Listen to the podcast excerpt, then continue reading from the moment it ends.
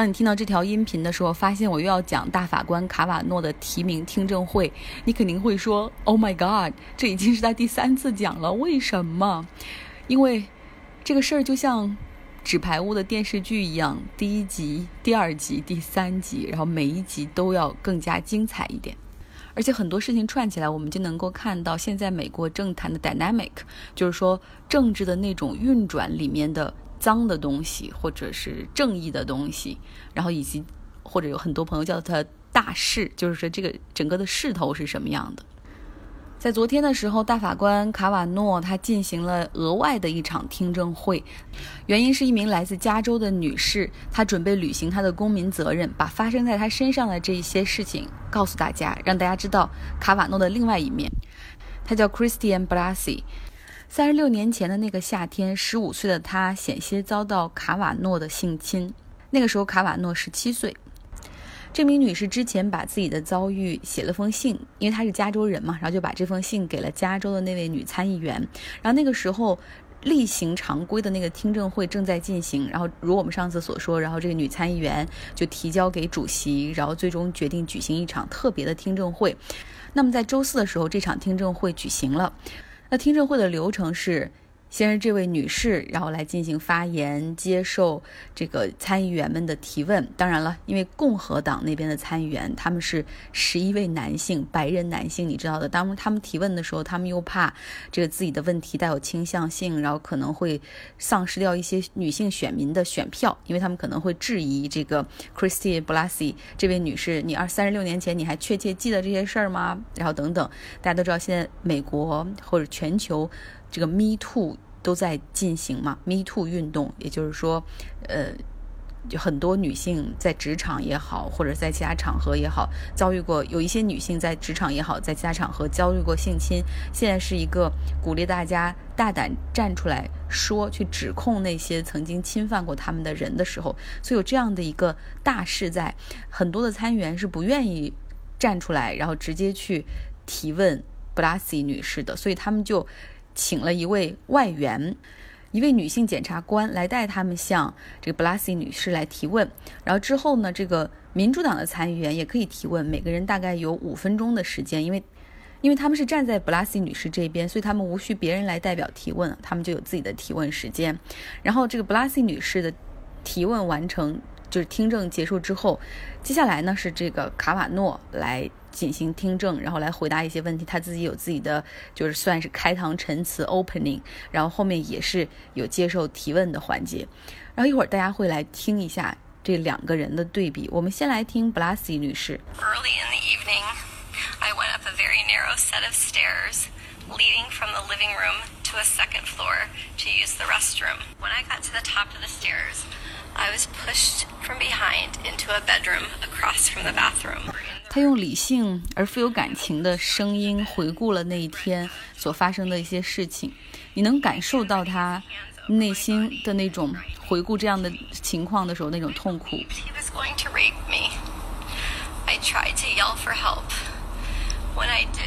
而他这其中给了很多的细节，比如说那是一个什么样的夏天，是下午几点，为什么他会去到那样的一个俱乐部，然后是因为他游完泳之后，然后去到那边，因为大家都在那边 party，然后，然后呢，他怎么样去到二楼用洗手间之后被卡瓦诺推到这个房间里面，然后怎么样险些的被他和他的朋友那位叫马克 Judge 的人强奸。然后包括他怎么样求助，怎么样最后逃离那个房间，然后，然后包括这件事情最后给他留下了怎样的阴影。他，然后有一位民主党的参议员就问他说：“你能告诉我，因为这事儿已经过去了三十六年，你能告诉我说，你到底有多么的确定这件事儿发生过吗？”然后这位，呃，布拉西女士说：“百分之百确定。”然后还有一位民主党的参议员问他说：“如果对那一天你记忆最深的细节是什么？”然后他就说，嗯，因为大家都知道布拉西女士是一个心理学博士，所以她在描述这个细节的时候，她就说，她注意到就是用一些心理学上面的词。她说她她注意到是当时她和她的朋友，就卡瓦诺和他那个朋友就在侵犯她的时候，两个人还不停的笑。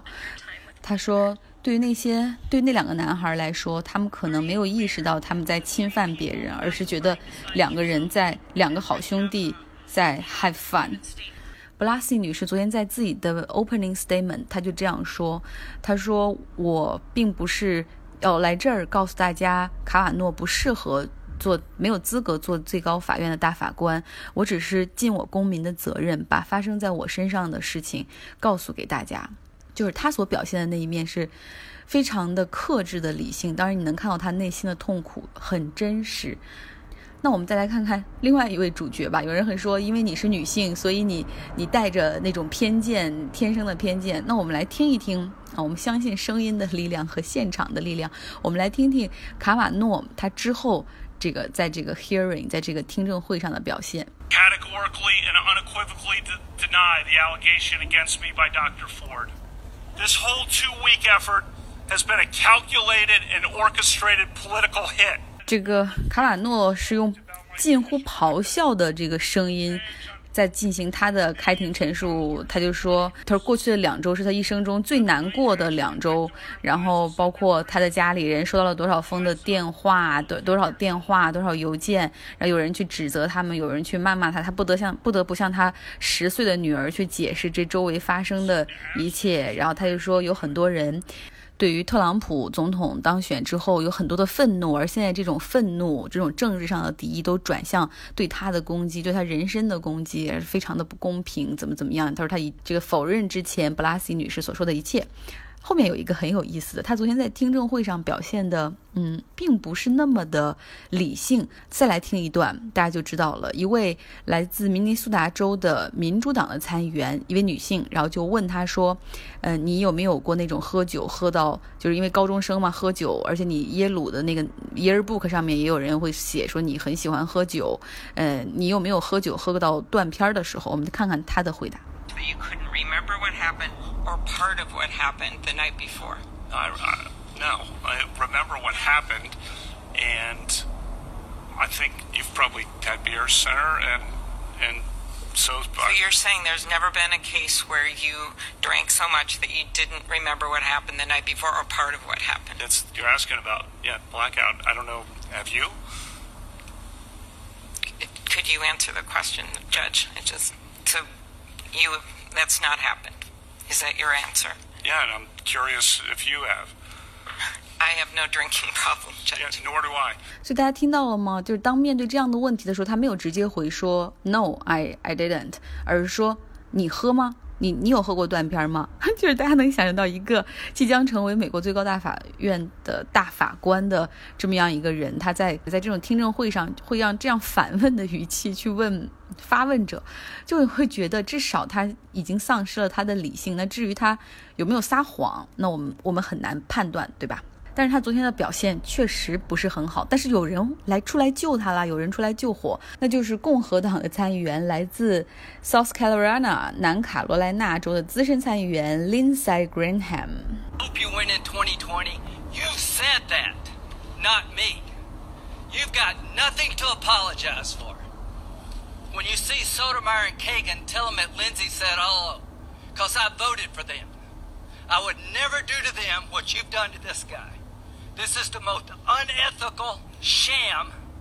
since I've been in politics. 他就出来拔刀相助，然后就直接说：“我觉得你们这个做实在太过分了！我在从政这么多年，这是我见过最脏的政治。说你们不仅是要毁掉他的提名，你是要毁掉这个男人。”然后在那儿啊说了很多，然后他甚至说了一句话非常的厉害。大家都知道，这个参议院的司法委员会，他们是有这种，他们是来先投这个。Hearing 的提名票，就是说会不会通过？总共二十一个人来进行投票，但中间这参议员里面有一些是摇摆票，因为他们有一些人，比如选民里面对这个卡瓦诺的提名很激烈呀，或者有一些他们就是在比较摇摆州，就是选民的民的民意难以把握，所以那些人也不一定会投卡瓦诺的赞成票。但这个 Greenham 他就直接说说。在现场的，包括参议院里面的共和党人，你给我听好了，如果你们不投 yes 给卡瓦诺的话，我认为你们都不配这个位置。哈 哈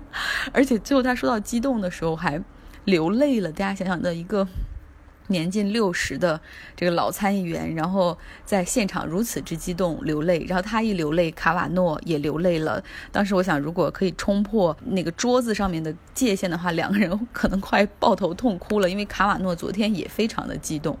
尽管卡瓦诺昨天表现的并不是很好，但是正如我刚才所说，这个因为在参议院司法委员会里面，就这个二十一个人的委员会里面，共和党人有十一票，所以说当他们决定要。通过一个事儿的时候，尤其是当 Greenham 这样帮大家现场公开统票的时候，摇哪怕是摇摆州的参议员也很难说 no 啊。然后再加上这个又有人出了不知道是阴招还是怎么样，就有又有两名男性站出来说，那个夏天三十六年前那个夏天对 Blasi 女士嗯做出不当行为的是我们，并不是卡瓦诺，就是又出来混淆视听。大家知道，有的时候出现一个公关危机的时候，你并不是去澄清这个事儿，而是把这这个水。水搅浑，转移大家的公众视线，大家会觉得哦，这是假的，那个是假的，所有的都是 fake news，都是假新闻。那么今天，那参议院的司法委员会他们进行投票，通过了对卡瓦诺的提名。那么按照下一个步骤，就会把这个卡瓦诺的提名提交到参议院。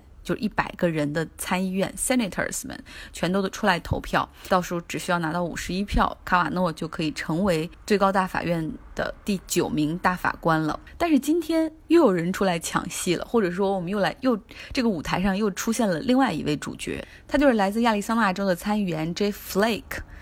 他毁票了。他本来原版就是一个摇摆票，但今天早上的时候他说他支持对卡瓦诺的投票。等于算是表态了，但是后来为什么又毁票呢？因为有反对卡瓦诺提名的选民一路追随到 Jeff Flake，把他堵到了电梯口，然后说了一些非常重要的话，我们听一听。Senator Flake, but why did why did you vote yes? I understand that you said just on Monday. I stood at the,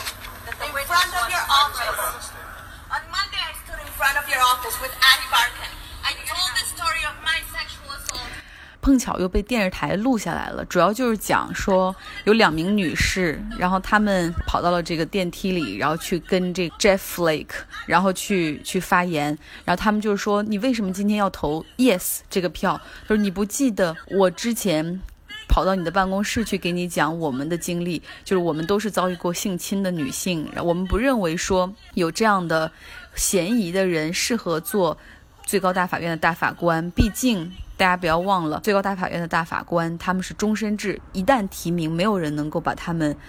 就是除了年龄，除了时光，没有人能够把他们从那个位子上赶下去。所以他们的道德水准是否撒谎，然后是否有诚信，应该代表了美国的最高水平。然后他们应该是。就是 follow the law，就是以法律为准绳，然后他们的道德上不应该有太大的瑕疵，就是这样。这两名女士，刚才我们大家也听到了，她们非常的激动，然后她们大概就是说了好长时间，然后又再次说，为什么你要重新想一想，你这样的票，你不能够只为因为你是共和党人，你就要投这一票。那么后来发生了什么呢？回到自己的办公室之后，Jeff Flake 自省了一段时间，然后最终他出来。公开了自己的决定。他说：“我希望 FBI 能够启动一个调查，然后呢，能够进行一个为期一周的调查。调查之后，如果认为没有问题的话，我们在参议员参议院里面再通过这个投票。也就是说，他提议，他提议进行 FBI 的调查，同时把参议院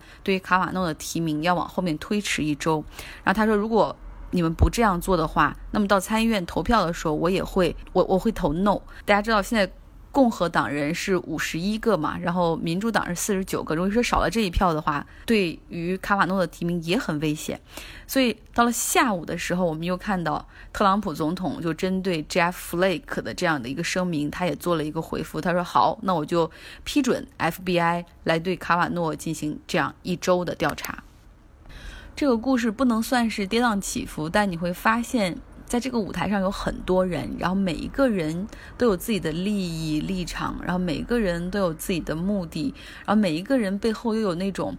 又他不希望被推动，但是又不得不遵从的力量，那就叫做我们说好听一点叫 democracy，叫做民主的力量，因为他们每一个人自己都有选区嘛，选区里都有选民。如果我们说的不好听一点，或者赤裸裸一点，每一个参议员都是为了自己的，为了能够下次选举 能够再选上。现在有很多的女性选民，然后甚至是民主党的死忠，大家都在想怎么能够去阻止对卡瓦诺的提名呢？我也曾经在美国国会工作过的同学就给就给大家出主意哈，说你知道。你的选区的选出的那位参议员，对吧？就是你所在的那个州投票给哪个参议员，你知道那个人，然后你现在去给他在国会的办公室里面打电话。每一个参议员他们都有自己的工作小团队小组，然后会有人专门去接选民的电话。你到那儿，你报给他你的选民的登记的号码，你报给他你的姓名，然后你去陈述观点，你对卡瓦诺提名的观点，就通过这样的方式去给即将投票的参议员施压。然后有些人会觉得我这一票重要吗？或者我这一通电话就能改变他的观点吗？然后我那个同学就说说，当他收到一百通电话的时候，他可能不会考虑什么；但是说他一天收到二十万通电话或者四十万通电话的话，而且都是说我不认为你应该投 no，那这位参议员为了自己即将到来的选举，他可能也会抛弃他自己党派的立场，会去追求说我要 re-election。就以前我们说什么什么样的情况，什么什么样的局面的时候，我们特别喜欢用 situation，但实际上美国人或者是老外们他们都用 dynamic。Dynamic 我觉得这个词又又很好，但是又找不到相对应的中文，也就是说 political dynamic，就现在政坛的这样的一个动态也好，或者现在的一个现状，这 dynamic 就是里面的每一股力量都在动，事情是瞬息万变的，所以我觉得现在的这个 political dynamic 就很有意思，每一天都有各种各样的变化。以前我们总说美国人只关心自己的那一亩三分地。比如说关心自己的市啊、州啊，然后可能关心自己联邦一些大事儿，比如说提名大法官的大事儿或者总统选举。然后他们很少，像我来到美国之后，我现在也很少关心英国脱欧怎么样啊，然后这个欧洲的难民危机怎么样，就因为满眼全都被美国的新闻所充斥。然后美国人，你想他作为有投票权的美国人，他为什么更关心自己身边的事儿或者美国的事儿？他认为。欧洲的事离我很远，我没有办法去帮助那些难民做任何的决策，但是我能够凭我的选票去决定这个国家，可能哪怕它是三亿万分之一，就是微小到哪怕你觉得微不足道，但是它毕竟有那种选民的力量，会去制约参议员、众议员或者是市议会里面的那些政客们的决策。当然了，对于这个卡瓦诺的提名这些上面。也是有争议的。如果我我和同学里面私底下不谈 political right，就是不谈政治正确的话，有一个同学这样说，